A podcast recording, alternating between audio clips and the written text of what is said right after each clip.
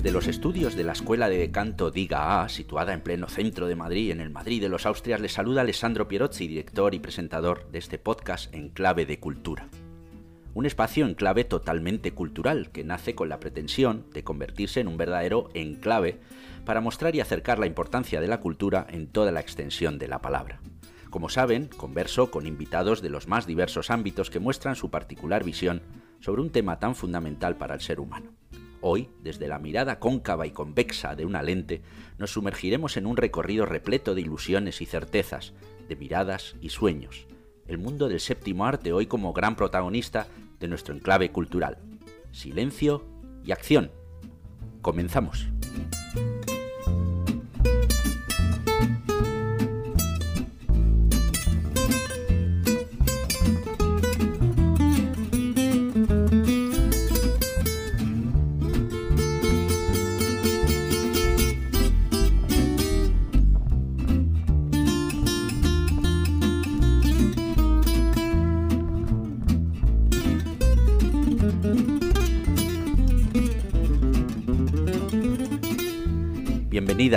Aguirre. Muchas gracias, Alessandro. Es un verdadero placer tenerte aquí en nuestro podcast en clave de cultura. ¿Cómo te gusta más, en clave o en clave, todo junto de cultura? Se lo, se lo pregunto a todos los invitados, la verdad. A mí me gusta separado, porque todo lo que tenga que ver con la música me parece muy sugerente. Ajá, muy bien. Bueno, ahora entraremos en materia, pero desde ya puedo afirmar que nuestra invitada de hoy es un auténtico lujo, tanto desde el punto de vista artístico como humano. Es toda una suerte poder contar con su amistad y por ello quiero agradecerla enormemente que de inmediato respondiera afirmativamente a la llamada del programa y podamos así charlar un ratito sobre lo humano y lo divino. Pues muchas gracias a ti, Alessandro. En la laudatio de entrada de la cineasta como académica de la Real Academia de Bellas Artes de San Fernando, José Luis García del Busto, por cierto, un viejo conocido del mundo de la música, sintetizó la valoración que la Academia hacía de su trayectoria profesional cine, música, danza, teatro, pintura, el mundo en el que se mueve Arancha Aguirre con rigor documental y con espíritu creativo, nos habla de una magnífica artista y sobre ello de una mujer de cultura con mirada amplia y honda sobre las artes. Yo creo que estas palabras resumen a la perfección por qué Arancha Aguirre está hoy aquí con nosotros. Nacida en Madrid, es doctora en filología y directora de cine, ha publicado libros como Buñuel, lector de Galdós, o 34 actores hablan de su oficio, este último tras presentar un documental, Écuba, un sueño de pasión. Ha trabajado con, como asistente directores como Mario Camus, Pedro Almodóvar, Luis García Berlanga, Carlos Saura o Basilio Martín Patino. Y ha escrito y dirigido documentales como Un ballet eh, para el siglo XXI o El esfuerzo y el ánimo o Dancing Beethoven, que han recibido varios premios internacionales. Podríamos reseñar un largo etcétera de trabajos y reconocimientos, pero Arancha, con este currículum tan impresionante se me ocurre pensar que parece claro que tus orígenes familiares fueron un elemento fundamental a la hora de ir creando tu baúl de vivencias y experiencias. Eso nos parecemos mucho, porque además de ser filólogos de hispánicas, la tradición familiar en la que me he criado ha sido también el origen de todas mis vivencias y de la pasión que tengo por todo lo que significa arte, pensamiento, cultura.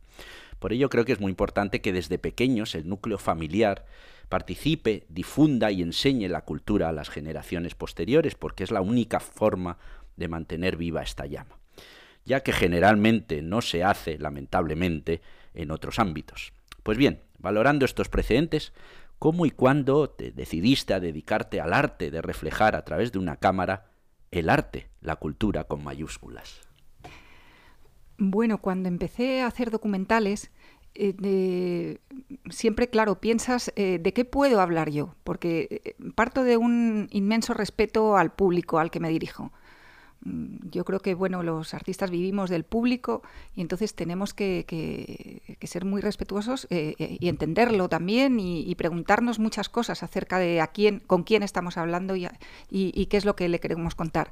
Y bueno, mm, desde luego yo pensé que eh, lo ideal era mm, hablar de algo eh, de lo que yo podía hablar. Siempre recuerdo, siempre cito una, una, frase de una obra de Shakespeare, de Julio César, donde hay un personaje, Marco Antonio, que inicia un discurso diciendo, yo no sé hablar, solo sé hablar de lo que sé.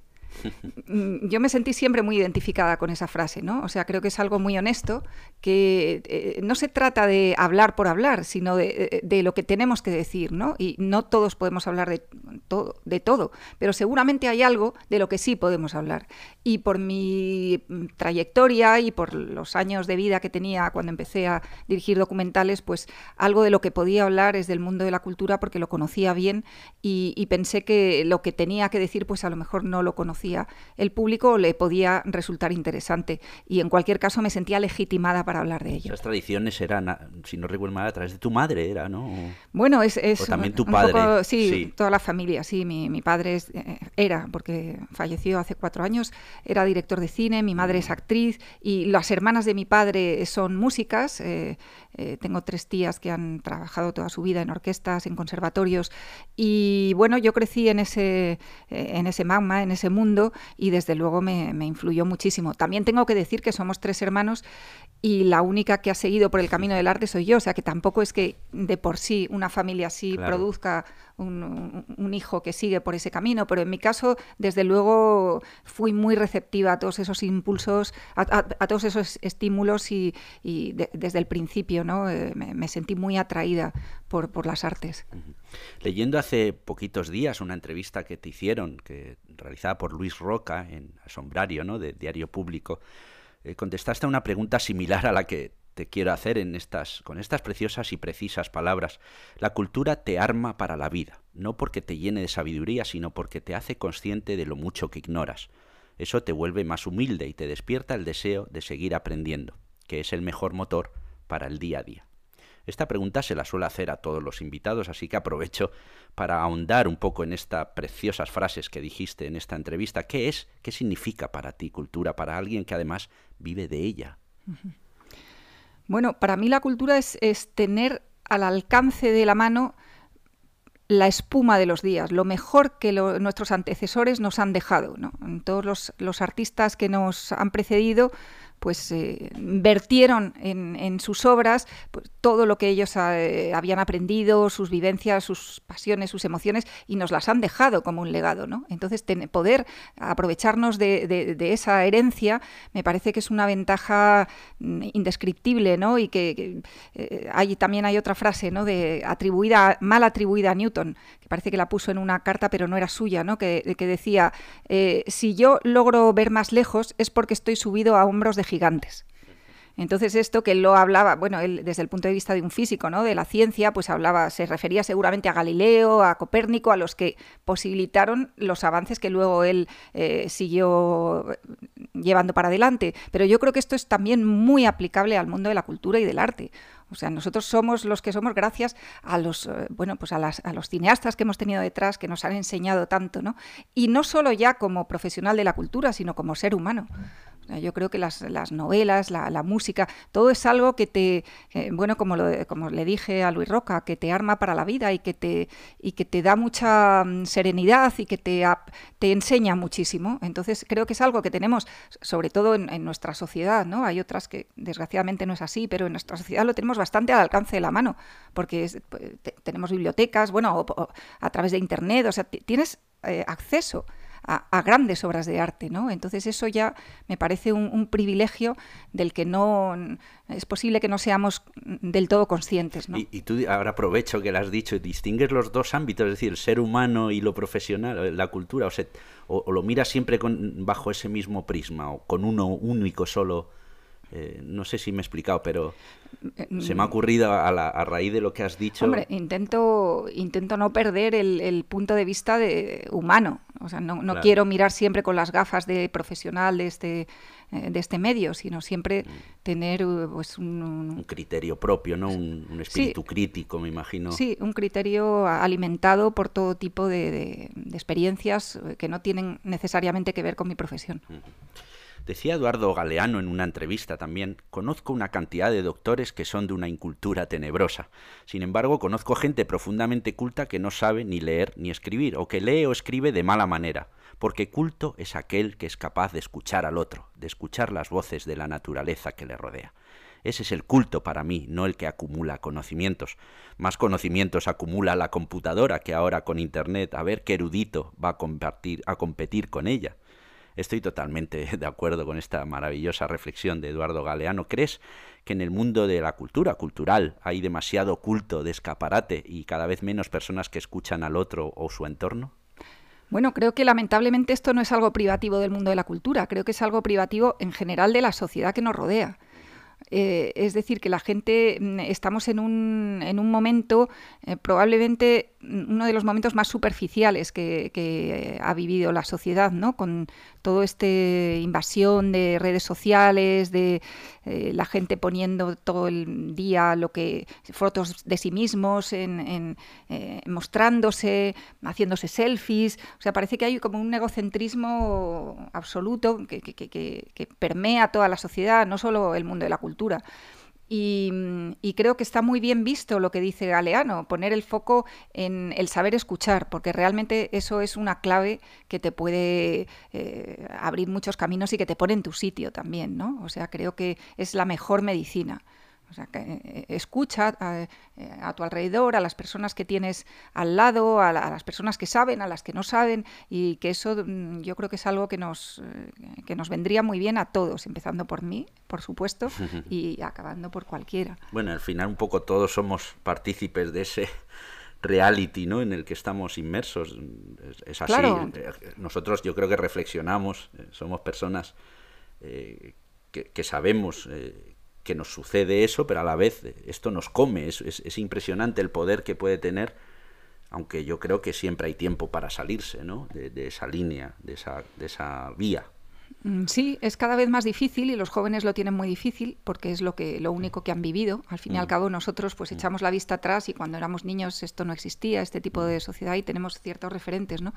Pero yo me pregunto mucho pues por la generación de mis hijos, por las personas que han nacido ya inmersas en este en esta sociedad de, la de, la hiper eh, representación, ¿no? Mm. Y, y, en fin, pues eh, creo que tendrán ellos que resolver una serie de problemas, como bueno, a todas las generaciones nos ha tocado algún, algún tipo de, de escollo, ¿no? Y, ellos tienen esto, ¿no? El, problema de, no ser tan eh, superficiales, de mirar para adentro, de escuchar y de saber. Eh, también es un problema también de ritmos, ¿no? De, parar un poco, de, frenar el, el, tempo y de mm, mirar alrededor y de mm, no dejarse embaucar por, por, este mundo de las redes que es tan embaucador. En el caso tuyo, de tu familia, tanto mm. tu marido como tú, tus hijos viven qué tal viven, o sea, que sus padres sean, ellos han crecido en ese ambiente o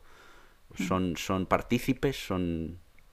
Eh, bueno, tengo tenemos tres hijos, entonces, mm. bueno, cada uno es un mundo también, ¿no? Un carácter, una personalidad, pero bueno, yo espero, eh, en fin, que les hayamos transmitido ciertos eh, valores, principios y también, pues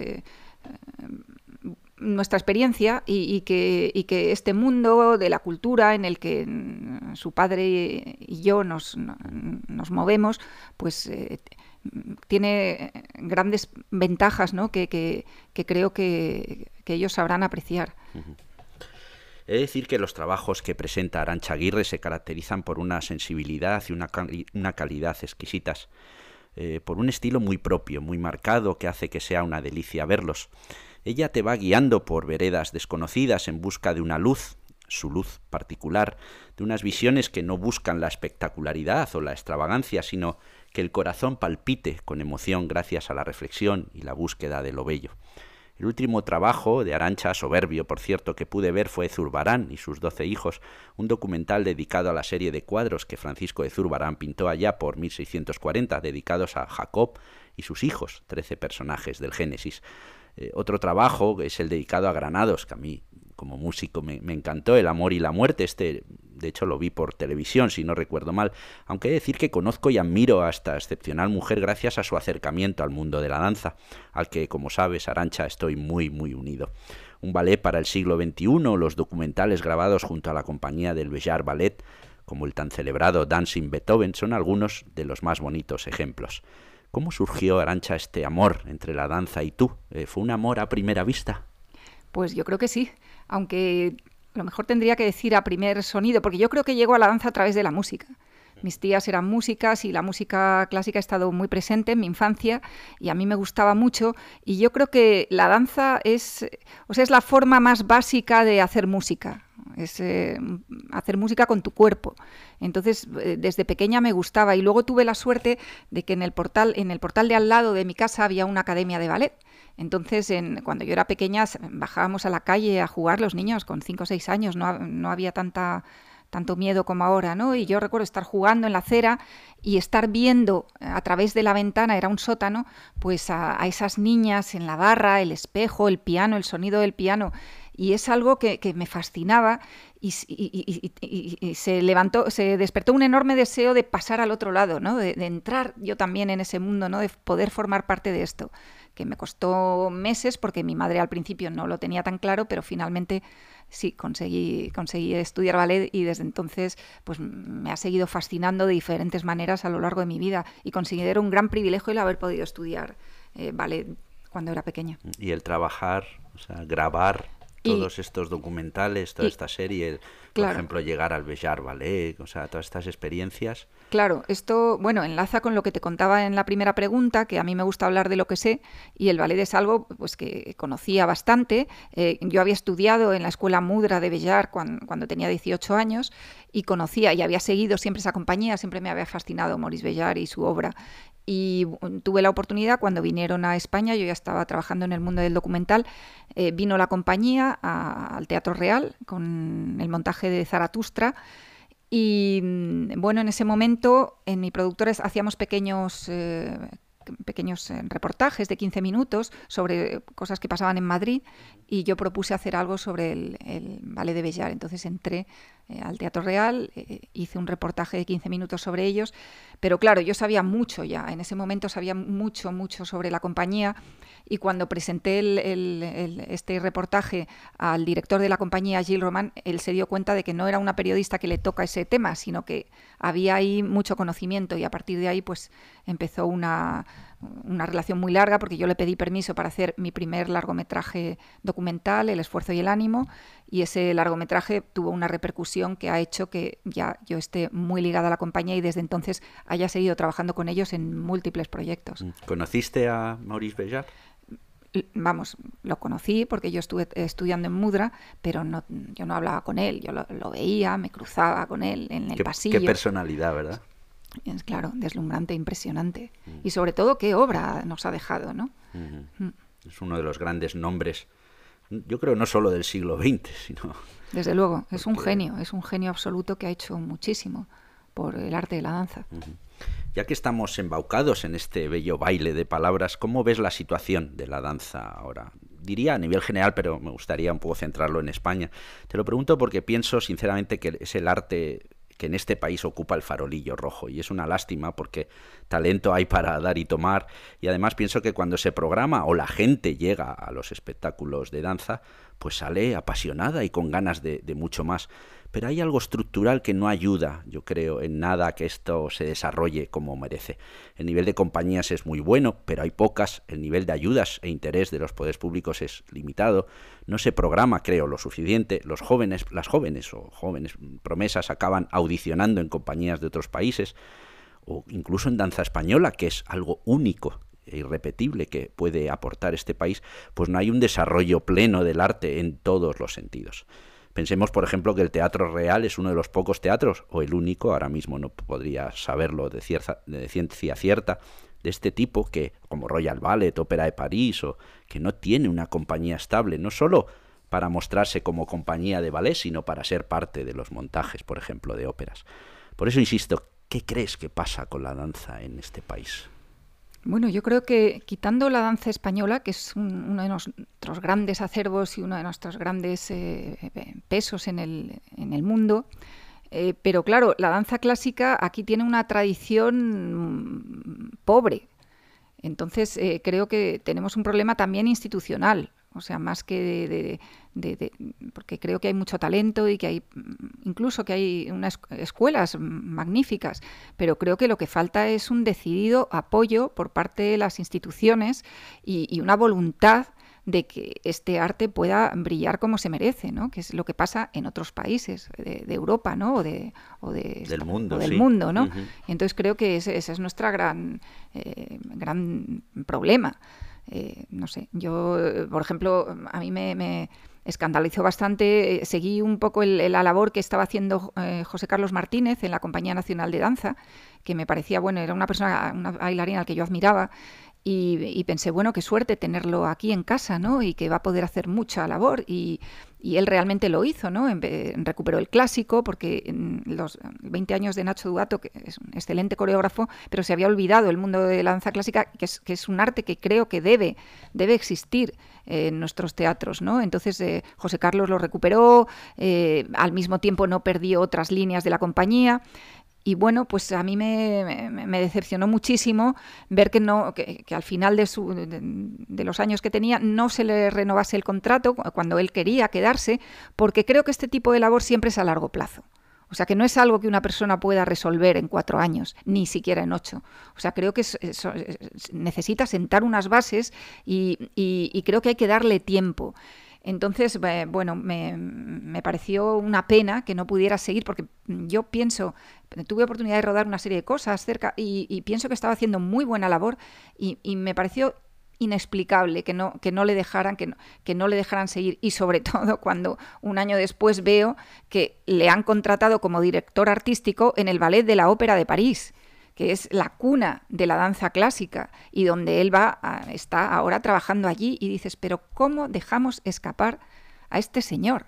¿No? ¿Y por qué? Entonces son cosas que con las que no, no, no acabo de no acabo de entender y que me producen mucha tristeza.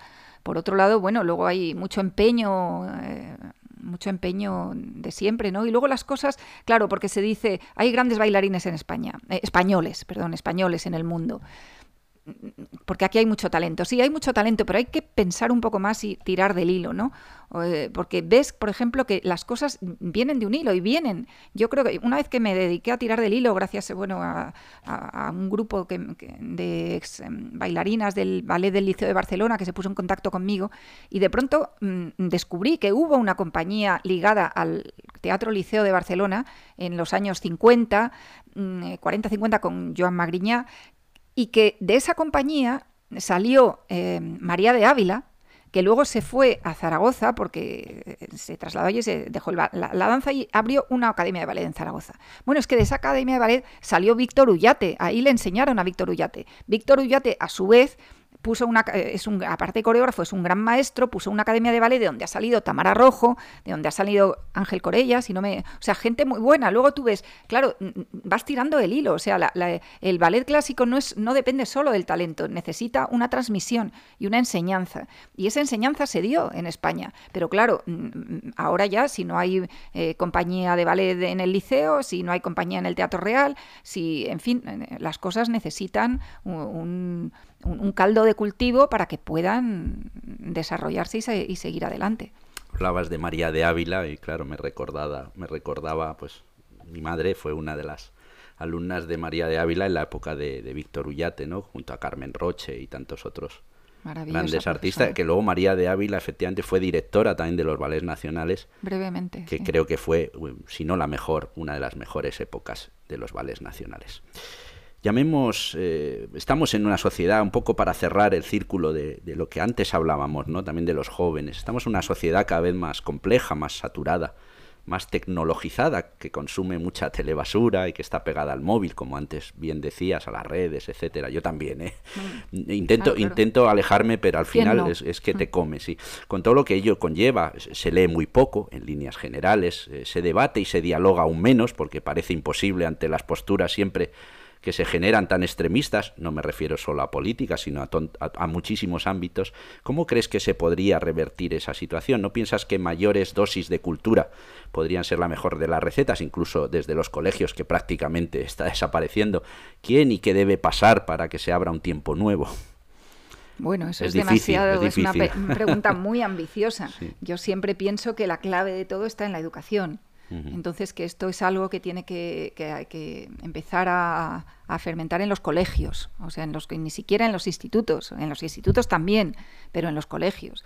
yo recuerdo cuando yo era jovencita que empezó a hacerse eso de que llevaban a, los niños de los institutos, los llevaban a los teatros nacionales y tal, que mi madre que era actriz decía que el día que llegaban los, los, chavales era horrible porque no tenían ninguna disciplina y gritaban y les, les tiraban pesetas, me decía mi madre, nos tiraban pesetas.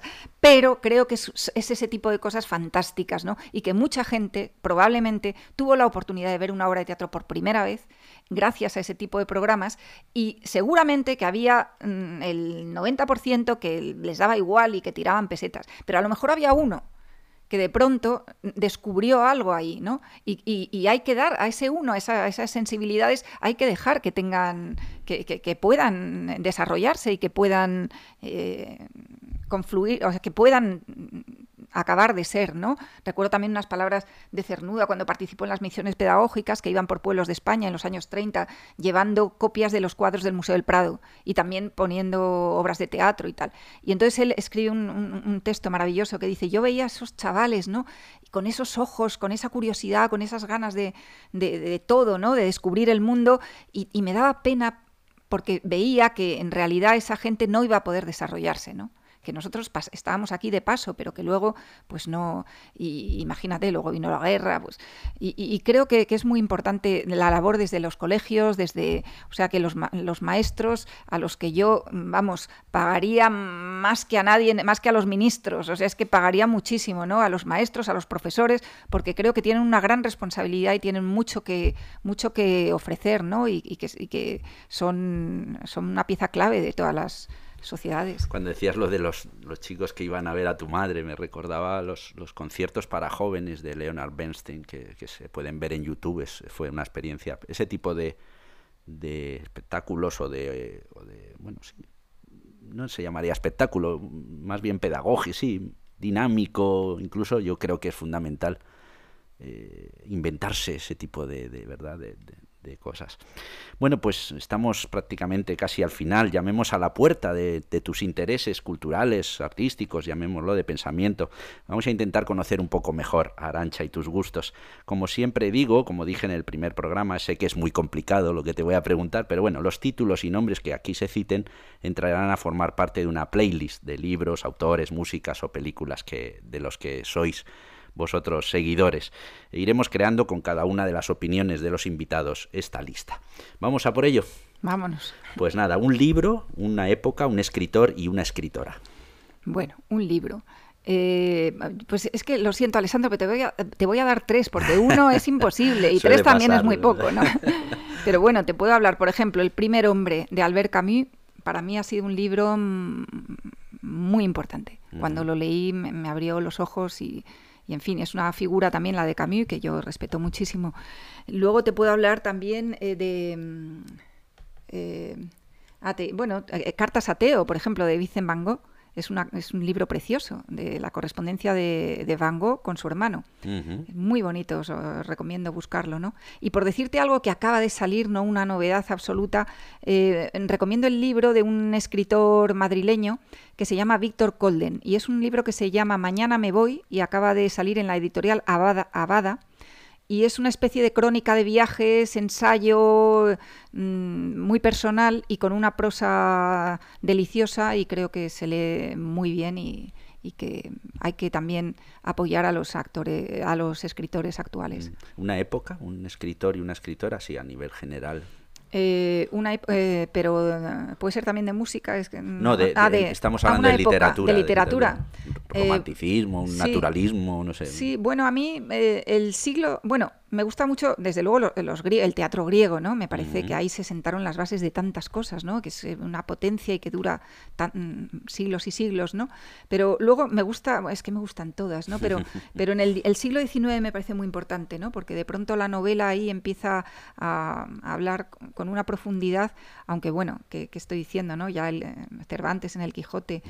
Pero, pero creo que sí, estos grandes novelistas del XIX, ¿no? de los rusos, los españoles, los franceses, los y una figura, y un escritor y una escritora a quien, con quien te quedaría. Sé que también es muy complejo, pero... A ver, pues voy a decir, pues voy a decir Antonio Machado, un poeta, porque quiero también hablar de poesía, ¿no? También eh, eh, Idea Vilarino, me gusta mucho, ¿no? Un poesía suya, eh, Zimborska, la polaca, me gusta muchísimo. Y mm, bueno, pues ya, ya está. Has dicho también una escritora. Sí, sí, párame, párame. bueno, vamos a... Ah, sí. Vamos a tu especialidad, una película, un género, un actor y una actriz. Bueno, pues eh, diré eh, Los muertos de John Huston. Aquí quiero ser un poco más, cortarme un poco más porque si no, no acabo. Sí, claro. un género, un género de, cine. Sí. El documental. El documental, claro. que es tu especialidad, ¿no? Claro, sí. Eh, actor y actriz, me has dicho. Mm. Eh, bueno, actor, siempre me ha gustado muchísimo Daniel Deu-Luis, mm. me encanta ese actor. Aunque también me gusta mucho Juan Diego Boto, por hablar de un español, que el año pasado le vi en teatro magnífico. Y actrices, por supuesto, mi madre, Enriqueta Carballeira. y también quiero eh, citar a Emma Thompson la inglesa que me encanta, me gusta mucho. Una obra musical de cualquier género, incluso puede ser pop, rock, lo que tú quieras, un estilo de música y un compositor o intérprete, o, compositora o una intérprete, lo que quieras. Bueno, pues eh, una obra musical, te diré La flauta mágica de Mozart, que me parece una obra deliciosa y que tuve la oportunidad de trabajar unos meses y fueron de los meses más felices de mi vida, la verdad. Qué bueno. Y luego me has dicho un estilo. Sí. Pues mira, un estilo te diré que por la mañana el barroco y por la tarde el romanticismo. o sea, lo tienes por horarios, cuerpo. Pues sí, sí por la mañana me gusta escuchar música Compositor o creador, compositora, creadora. Sí, te diré Mozart. Mozart, me gusta, sí, por esa ligereza maravillosa que tiene y a la vez eh, profundidad. ¿Intérprete o una intérprete? Pues te puedo decir María Joao Pires, me gusta muchísimo. La pianista mm, mm, portuguesa, sí. Mm. Una obra de arte que también sé que eres gran especialista, un estilo y un artista o un artista. Pues eh, obra de arte, te voy a decir una obra que tenemos en la Real Academia de Bellas Artes de San Fernando, que tiene un maravilloso museo que poca gente conoce a pesar de estar en plena Puerta del Sol. Y ahí, entre maravillas, tenemos un bodegón de Juan de Zurbarán, que es un hijo de Francisco de Zurbarán, que murió demasiado pronto, prematuramente, y por eso no se le no pudo hacer lo que, lo que estaba llamado a hacer. ¿no? Y tenemos un bodegón maravilloso con unos limones que bueno, mm, esa, esa, esa, hoja verde, esa textura del limón, el plato con ese brillo, bueno, creo que, creo que es una auténtica eh, mundo, ¿no? Y, lo recomiendo. Id hasta allí, id hasta la calle de Alcalá 13, subid las escaleras y buscad ese bodegón. ¿Y un estilo? Un estilo, pues eh, me gustan muchos también, el barroco, el impresionismo. Eh, me gusta. Es que sé que es muy difícil. Sí, es muy difícil, es que me gustan todos. Pasó el otro día con el doctor Porta en el primer podcast, o sea que. Y en el caso de la danza, por último, del ballet o danza mm. española, por ejemplo, mm. dime alguna coreografía que te apasione. Un coreógrafo, antes hemos hablado de, de Bellar, mm. imagino que lo elegirías, y un bailarino, bailarina. Bueno, pues. Eh, yo vi una obra de Bellar que se llamaba Le Presbiter, que la vi aquí en el año 2000 en el Teatro de la Zarzuela, y aunque yo conocía ya mucho de todo lo que había hecho, y el bolero, y el pájaro de fuego, pero esta, el Le Presbiter, que en el título inglés es Ballet for Life, mm, me golpeó especialmente. Me parece una obra maestra que además hizo ya siendo muy mayor, ¿no? Y entonces esa cosa de los artistas, ¿no? Que de pronto eh, pues, tienen sus eh, momentos culminantes, luego bajan y luego otra vez vuelven a mm, subir y, mm. y es, es, es, una maravilla. Y, y, bailarines, te diré, Gilles Roman y concretamente en la interpretación que hace, que hace de la Dayeto, eh, de Mahler, también una coreografía de Bellar y que también es una de esas obras que yo vi en la Plaza Porticada de Santander en unos festivales de verano y, me dejó absolutamente. Antes hablabas de José Carlos, fue de hecho también como bailarín, fue un etual ¿no? de la Ópera de París en su momento. O sea que imaginemos, como decimos antes, decías antes, los bailarines españoles eh, fuera, pues todos han tenido un éxito, la verdad, abrumador. Pues hemos llegado al final, eh, se nos ha ido el tiempo rapidísimo, ha sido un placer tenerte aquí, Arancha, y conversar este ratito que se me ha pasado volando. Te agradezco infinitamente que hayas aceptado, como te dije al principio, la invitación y espero poder seguir disfrutando de ratos como este y de nuestra amistad durante mucho tiempo. Un abrazo muy grande. Muchas gracias, Alessandro, yo también lo espero. Y como en cada programa de Enclave de Cultura, terminamos con dos excelentes frases sobre nuestro tema favorito. El fenómeno de la globalización actual, en su afán de unificar los mercados, está poniendo en peligro las variedades culturales, su identidad, además de deteriorar su capacidad creativa. Es del escritor y pensador coreano De Kon-un. La televisión es el espejo donde se refleja la derrota de todo nuestro sistema cultural, del gran Federico Fellini. Y hasta aquí nuestro enclave de cultura. Espero haya sido de su agrado. Quedan citados para una nueva entrega en la que seguiremos ahondando y hablando de más y más cultura con un invitado o invitada de lujo. No falten, pasaré lista. Gracias por estar ahí.